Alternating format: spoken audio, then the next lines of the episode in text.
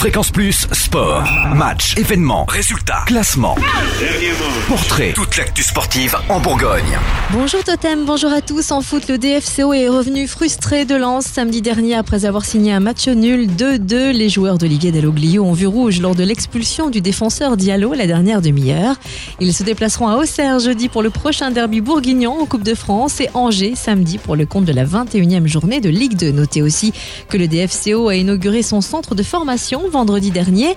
Un nouveau bâtiment de 800 mètres carrés situé face au centre d'entraînement des professionnels au stade des Pousseaux. Il accueille une vingtaine d'élèves footballeurs sous la houlette de l'ancien défenseur canet Christophe Point.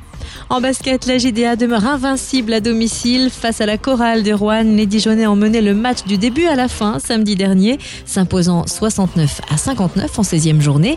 Direction la Lettonie ce soir pour l'Euro Challenge avant le derby bourguignon samedi face à l'élan Chalon qui a d'ailleurs battu Strasbourg à plate couture samedi dernier 93 à 71. En hockey, après avoir battu Angers mardi dernier, les Ducs de Dijon ont enfoncé le clou face au Gothique d'Amiens samedi dernier en 21e journée de Ligue Magnus. Ils se sont imposés 4 à 2 et reçoivent Brest ce soir sur la glace de Trimolet. Coup d'envoi du match à 20h.